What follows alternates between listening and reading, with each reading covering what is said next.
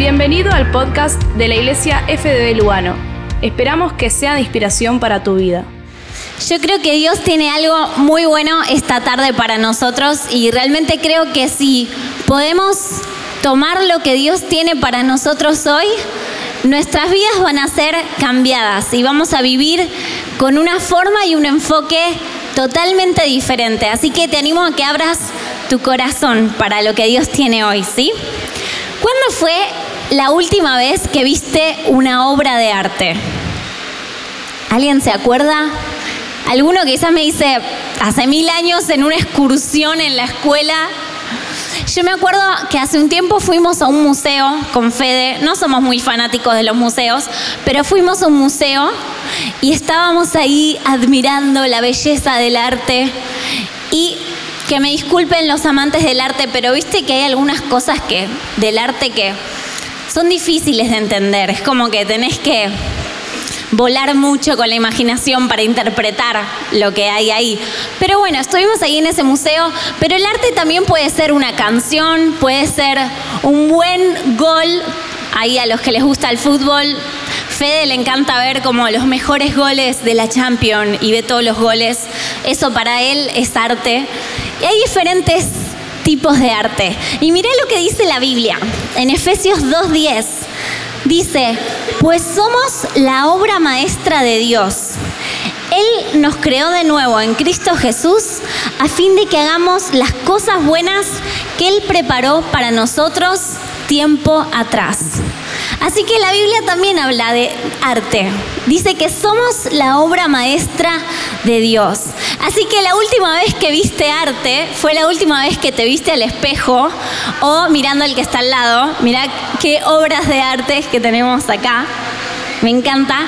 Pero viste también que con esto del arte, como que está esto de que hay famosos, como pintores famosos, que agarran y hacen, no sé, tres pinceladas así y vos lo ves y decís, esto lo pudo haber hecho un nene de cuatro años, pero valen millones y millones de dólares porque lo hizo tal pintor. ¿Vieron? Que, que pasa es como que, oh, lo hizo tal pintor y es, vale millones de dólares. Y quiero decirte que quizás te ves al espejo y te ves medio así como las pinceladas, así que decís, la verdad que esto.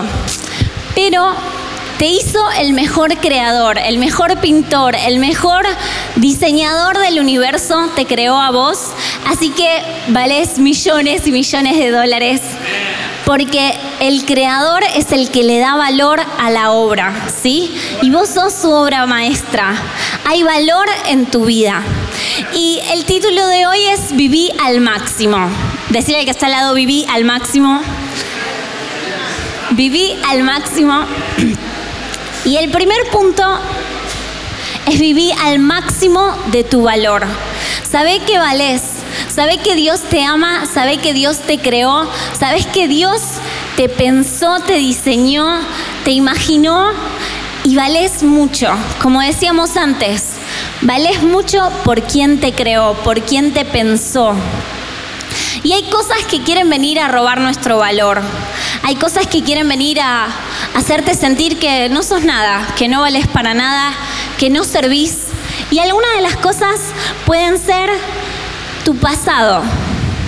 Nuestro pasado puede ser uno de esos que nos roba el valor, que decimos, no, pero mirá lo que hice, mirá de dónde vengo, mirá en qué familia nací, mirá todo lo que me pasó, yo no valgo, yo no sirvo. Quizás viniste te podrían haber dicho de sorpresa al mundo. Quizás tus papás ni esperaban que llegues, pero sabes qué? Había alguien que te había soñado, había alguien que había pensado en vos y te había amado antes de que existieras. Y ese es Dios. En Efesios 1.4 dice que Él ya nos había soñado antes de que existiera el mundo.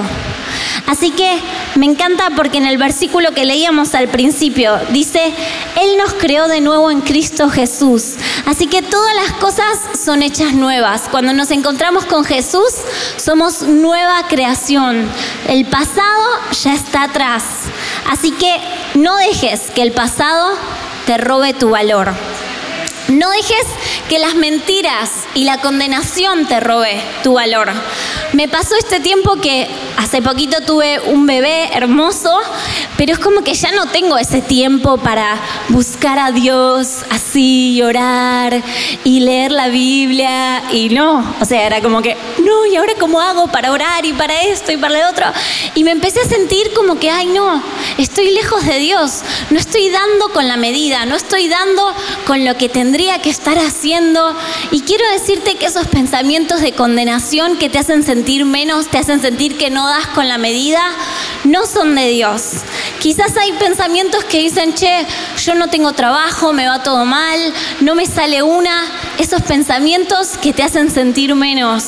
Quizás dijiste, no, cuando cumpla 30 quiero tener esto, lo otro, haberme recibido, haber logrado esto, tener un perro, no sé, una lista así de cosas para cuando tuvieras tal edad y quizás llegaste a la edad y no llegaste a tu lista y esos pensamientos te hacen sentir menos, te hacen sentir que, que no, no sos valioso, no llegaste.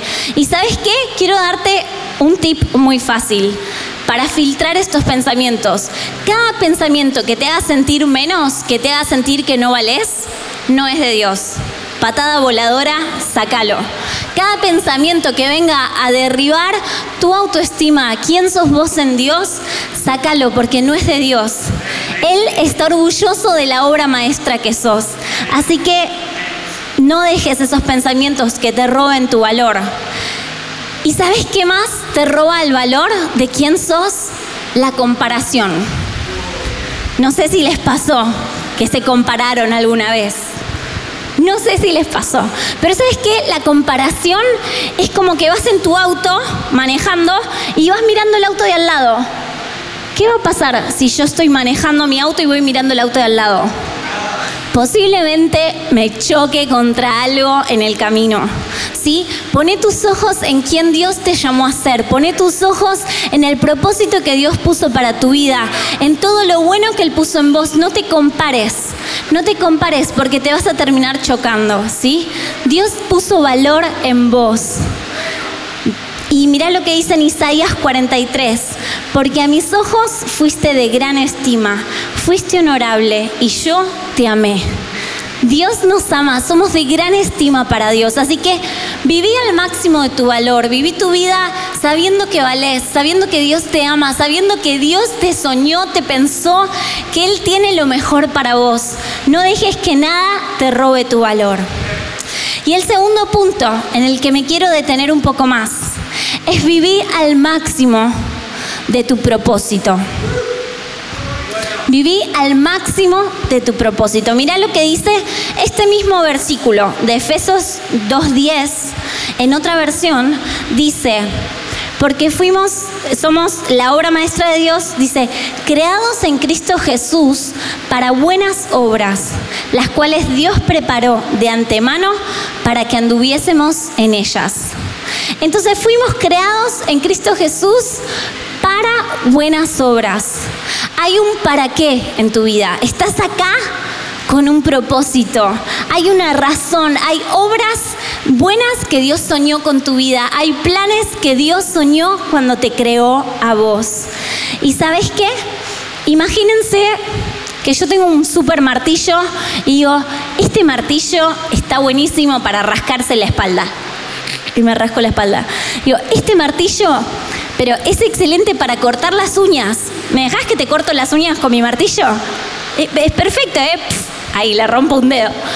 Un martillo, ¿qué fue? ¿Para qué sirve un martillo? Para martillar, fue creado para martillar, tiene un para qué. No sirve para cortar las uñas, no sirve para usarlo de tenedor. El martillo fue para martillar. Entonces, Así somos nosotros, tenemos un para qué, tenemos una razón para la que estamos. Y no hay nada peor que usar algo que, algo que fue creado con un propósito se esté usando para otra cosa. Si yo uso el martillo para lavarme los dientes, voy a estar complicada, no me van a quedar dientes para lavar. Entonces, Dios tiene un propósito para vos. Y mira, hay un estudio que dice, un estudio de esos que hacen en Estados Unidos, que tienen plata para hacer estudios, dice que el 86% de los cristianos no saben cuál es su propósito. Chao. El 86%, si acá hay 100 personas, solo 14 personas sabrían para qué están en esta tierra y los otros 86 no saben para qué. Es zarpado eso. Así que quiero que hablemos un poco de cómo descubrir cuál es tu propósito. Cómo descubrir qué es lo que Dios tiene para tu vida. ¿Sí? Estás acá con una razón. Tenés que vivir al máximo, al valor que Dios te puso, al valor que Dios te dio y tenés que vivir al máximo de tu propósito. Y algunas formas de descubrir nuestro propósito, me gustaría que las encontremos en la historia de Moisés. Moisés fue un hombre increíble. Pueden leer su historia en el libro de Éxodo de la Biblia. La Biblia tiene varios libros adentro y dentro de la Biblia en Éxodo se encuentra la historia de Moisés. Y Moisés, Dios le dijo que tenía que liberar al pueblo de Israel que eran esclavos de los egipcios. Hace 400 años que eran esclavos de los egipcios. Y Dios los llama a Moisés y le dice, vos los vas a liberar. Y me encanta en Éxodo 1, empieza a contar que estaba el faraón en, Egipto y dice, che, hay un montón de israelitas, son un millón, o sea, son montonazos, son más que nosotros. En algún momento se van a levantar y van a venir en, guerra contra nosotros. Así que el faraón dijo, vamos a hacer algo. Cada bebé varón que nazca lo vamos a tirar al río para que no se siguieran reproduciendo y siendo tantos. Entonces, resulta que había una mujer que fue la mamá de Moisés, que tuvo a Moisés y dijo, yo no puedo dejar que tiren a mi bebé al río. Entonces construyó una canastita y metió al bebé en el río para esconderlo. Y la hermana mayor de Moisés iba siguiendo la canastita. Y cuenta la Biblia que la hija del faraón se estaba bañando, encontró la canasta y encontró al bebé adentro. Y la hermana le dijo, la hermana de Moisés le dijo, ¿quiere que le consiga una niñera para el bebé? Entonces resulta que la mamá de Moisés crió a Moisés durante el tiempo que él era bebé hasta que dejó de tomar pecho. Y mm, el primer punto que quiero decirte, ah, perdón, y la hija del faraón después adoptó a Moisés y Moisés vivió en, en el palacio de Egipto cuando fue un poquito más grande. El primer punto que quiero decirte del propósito, de cómo descubrir nuestro propósito, los que están anotando, anoten. Dice, nuestra vivencia y experiencias son plataforma para nuestro propósito. Lo que vivimos en nuestra vida es plataforma para el propósito que Dios tiene con nosotros. Moisés fue criado un tiempo con los israelitas cuando era chiquitito. Él conoció la cultura, el idioma de los israelitas. Después cuando creció fue al palacio egipcio y estuvo con los egipcios, aprendió el idioma, la cultura, la forma de vivir. Aún el tener que dejar a su mamá y ser adoptado en otra familia también fue parte de lo que Dios usó para entender el dolor de otros, para entender los momentos difíciles. Entonces, yo quiero decirte que tus circunstancias, que tus vivencias y experiencias son plataforma para lo que Dios quiere hacer. Quizás naciste en un lugar que no era el mejor o en una familia que no era la mejor, pero Dios usa todas las cosas para bien a los que lo aman y a los que viven acorde a sus propósitos. Amén. Así que vamos con el segundo tip de cómo ver nuestro propósito. ¿Qué mueve tu corazón? Eso es lo segundo. ¿Qué mueve tu corazón? Quizás no tenés, sabes, tipo, yo voy a hacer esto en la vida, pero sí hay cosas que mueven tu corazón. Y Resulta que en la historia de Moisés, él ya era grande y un día estaba caminando por Egipto y ve a un egipcio lastimar a un israelita. Y él se enojó tanto que dice que fue y mató al egipcio. Y después el faraón se enteró, entonces él se tuvo que escapar al desierto para que no lo mataran. Y también cuenta que en el desierto él estaba en un pozo de agua y vio a unos pastores que estaban molestando y tratando mal a unas mujeres. Y él fue y las defendió. Entonces había algo en el corazón de Moisés, esa necesidad de hacer justicia, esa necesidad de que las cosas tienen que estar bien, esa necesidad de que acá falta justicia y yo quiero ser parte de traer una solución.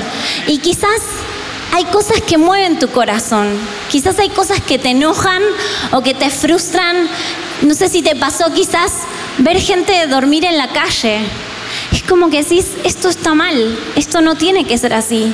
O quizás ves familias rotas o vidas destruidas por el vicio, por las drogas, o abuelitos que están solos y que nadie les importa nada de su vida. No sé qué es lo que mueve tu corazón. Quizás ves las noticias y decís, che, acá hay que hacer algo. Y quiero decirte que si hay algo que mueve tu corazón, posiblemente el artista de esta obra maestra lo puso por una razón. Así como un martillo tiene la forma que tiene para lograr el propósito de martillar, quizás es que Dios puso eso que mueve tu corazón porque te quiere usar en esa área, porque quiere usarte con un propósito en eso. Muy bien, entonces el primer punto de cómo descubrir nuestro propósito es que nuestras vivencias y experiencias son plataformas para nuestro propósito. El segundo es qué mueve tu corazón. Y el tercero es, no estás solo, Dios está con vos. Mira, en Éxodo 3 dice que mm, en Éxodo 3 Dios ya le revela claro a Moisés qué es lo que va a hacer, cuál es su propósito. Me hace la contra acá, León. dice que mm, le dice, aparece, se le aparece Dios a Moisés y le dice, yo te voy a usar para liberar a los israelitas de Egipto. Y Moisés le dice, Señor, pero yo no soy bueno para hablar, yo se me traba la lengua, yo no soy bueno para esto. Y Dios le dice, quédate tranquilo, yo estoy con vos. Le dice, ve, yo estaré con tu boca, yo te enseñaré qué tienes que hablar. En otra parte le dice, yo estaré contigo. Entonces Dios está con vos. Quizás Dios te revele ese propósito, eso que tiene para vos. Y yo te animo a que ores y que le pidas a Dios, Dios, ¿cuáles son estas buenas obras que tenés planeadas para mí? ¿Cuáles son estas buenas obras que están en tu corazón para mi vida? Y te quiero decir que cuando vos le pedís eso, es posible que Dios empiece a remover cosas en tu corazón y quizás ponga sueños muy grandes que te den un poquito de miedo. Porque Dios suele desafiarnos a cosas grandes, porque Él es grande, porque Él tiene planes grandes. Entonces, cuando Él ponga esos sueños grandes y esos desafíos que hasta te dan vergüenza contárselos a otros, quiero decirte lo que dice Dios, yo estaré contigo. Yo estaré contigo. Dios está al lado tuyo. Dios está con vos. Él te respalda. No estás solo. Así que soñá en grande. Y la Biblia también nos revela cuáles son sus propósitos para, nuestros, para sus hijos, para los hijos de Dios. Yo creo que hay propósitos específicos para cada uno y también hay propósitos que son para todos los hijos de Dios. Y mira, en Mateo 5 dice, ustedes son la sal de la tierra. Dice, pero si la sal se vuelve insípida, ¿cómo recobrará su sabor? Ya no sirve para nada, sino que la gente la desecha y la pisotea. Ustedes son la luz del mundo. Una ciudad en lo alto de la colina no puede esconderse, ni se enciende una lámpara para cubrirla en un cajón. Por lo contrario, se pone en la repisa para que alumbre a todos los que están en la casa. Hagan brillar su luz delante de todos, para que ellos vean las buenas obras de ustedes y alaben al cielo, al Padre que está en el cielo. Entonces, somos luz y sal. En Isaías 61 dice que el Espíritu de Dios está sobre nosotros para traer libertad a los cautivos, para traer esperanza a los que están desesperanzados, para traer, dice, para traer alegría a los que están en luto, para traer espíritu de fiesta a los que están con un espíritu de desaliento. Después en Pedro dice, en 1 Pedro 2 dice, ustedes son miembros de la familia de Dios están al servicio del rey y son su pueblo. Dios mismo los sacó de la oscuridad y del pecado para que anuncien las maravillas que Dios ha hecho. Dios tiene un propósito con tu vida. Él te pensó desde antes de la fundación del mundo con un propósito. Así que yo te desafío a que le pidas a Dios, Señor, ¿qué es lo que vos tenés para mí? Y además, que busques en su palabra. Como leíamos acá, sos luz, sos sal. El Espíritu de Dios está sobre vos para marcar una diferencia en cada lugar en el que estés. Fuiste llamado para anunciar las cosas que Dios hace. Y el último punto que te quiero dar de vivir con, de descubrir cuál es tu propósito y vivir con propósito, es que cuando vivís con un propósito, estás enfocado. Resulta que Moisés terminó liberando al pueblo de Israel. Les conté el final de la película. Ya lo conocían, ¿no? Algunos.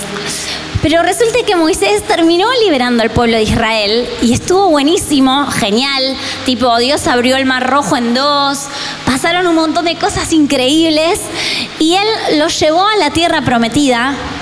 Pero resulta que pasaron 40 años en el desierto porque toda una generación no le creyó a Dios. Y cuando vivís con propósito, no siempre todo es color de rosa. No siempre todo es súper fantástico, pero cuando vivís con propósito estás enfocado y podés pasar las tormentas y podés pasar los desiertos porque tenés un propósito por delante, tenés una razón por delante. Y sabes, yo quizás muchos años soñé con formar una familia que le dé gloria a Dios y tener hijos que amen a Dios. Y el otro día estaba ahí en la bacha del baño lavando la ropita de león llena de caca y era tipo, lindo ¿eh? el propósito de Dios, muy lindo, la familia, aleluya. Entonces, como que uno a veces dice, oh, el sueño de Dios, y como que estás ahí lavando la caquita, ¿no? Y hay un momento que, pero cuando vos estás enfocado en que estás criando hijos que van a ser adultos, que van a amar a Dios y que van a cambiar la historia y que esta ciudad va a ver el amor de Dios a través de tus hijos, tráeme 20 pantalones con caca que los lavo así de una, ¿entendés? Cuando vos estás enfocado en que no estás acá porque sí, Dios te puso en esta tierra con un propósito. Y quiero decirte que estás en cuenta regresiva.